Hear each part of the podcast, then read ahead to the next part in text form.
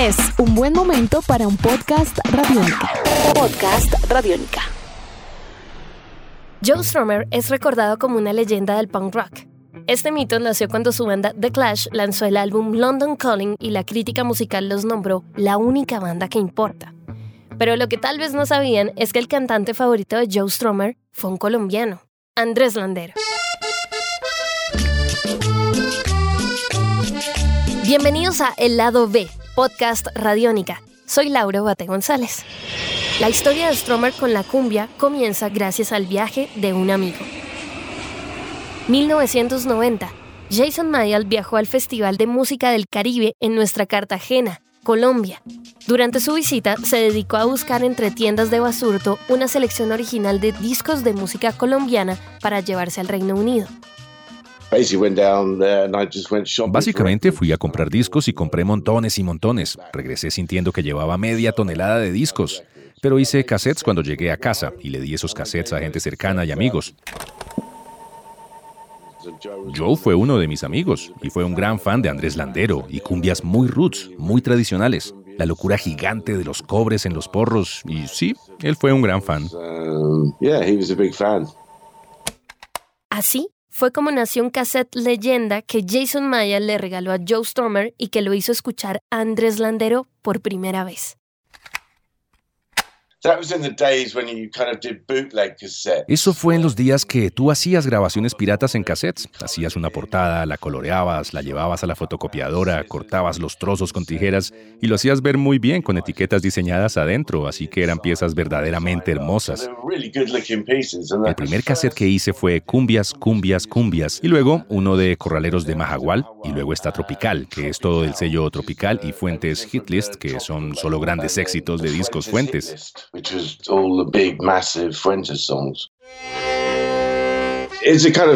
Es un poco el sentimiento del blues y cuando tú vienes de un contexto de música con gente como Howlin' Wolf, tú sabes, grandes estrellas de blues, el lamento de Andrés Landero en la voz es muy similar al blues y al ska. Al oír su cumbia pensé, wow, esto es genial porque es roots, es verdaderamente excelente música roots. La decoración de Cumbias, Cumbias, Cumbias fue un pequeño pedazo del vinilo que tenía letras en dorado, rojo y verde en fondo negro, con pequeñas figuras de bailarines. Jason le dio este cassette a Joe con la única condición de que no lo prestara a nadie más.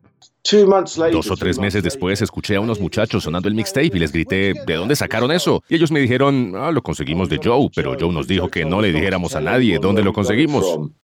El músico Mario Galeano escribió una historia sobre esto y descubrió que el cassette de Andrés Landero es al que Joe Stromer le da un beso en el documental The Future is Unwritten. Y también descubrió que antes de grabar voces en estudio, Stromer se encerraba en su carro a escuchar Andrés Landero a todo volumen. Después de tocar con The Clash, Joe hizo varios trabajos en solitario, luego con The Latino Rockabilly War y más tarde con The Mezcaleros, hasta el final de sus días.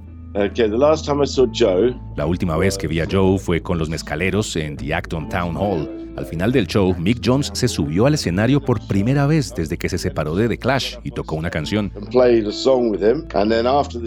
Luego, después del show, Joe me llevó a casa y me dijo, nos vemos luego.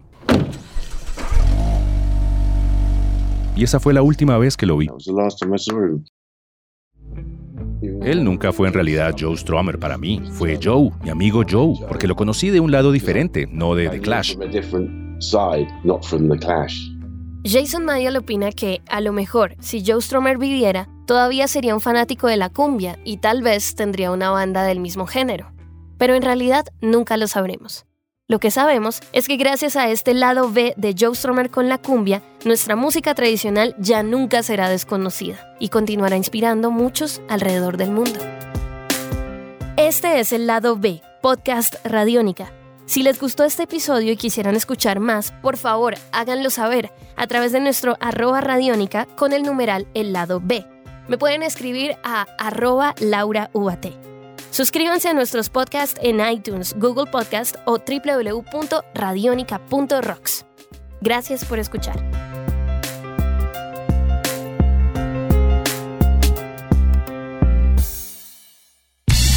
Nuestros podcasts están en radionica.rocks. en iTunes, en RTVC Play y en nuestra app Radiónica para Android y iPhone. Podcast Radiónica.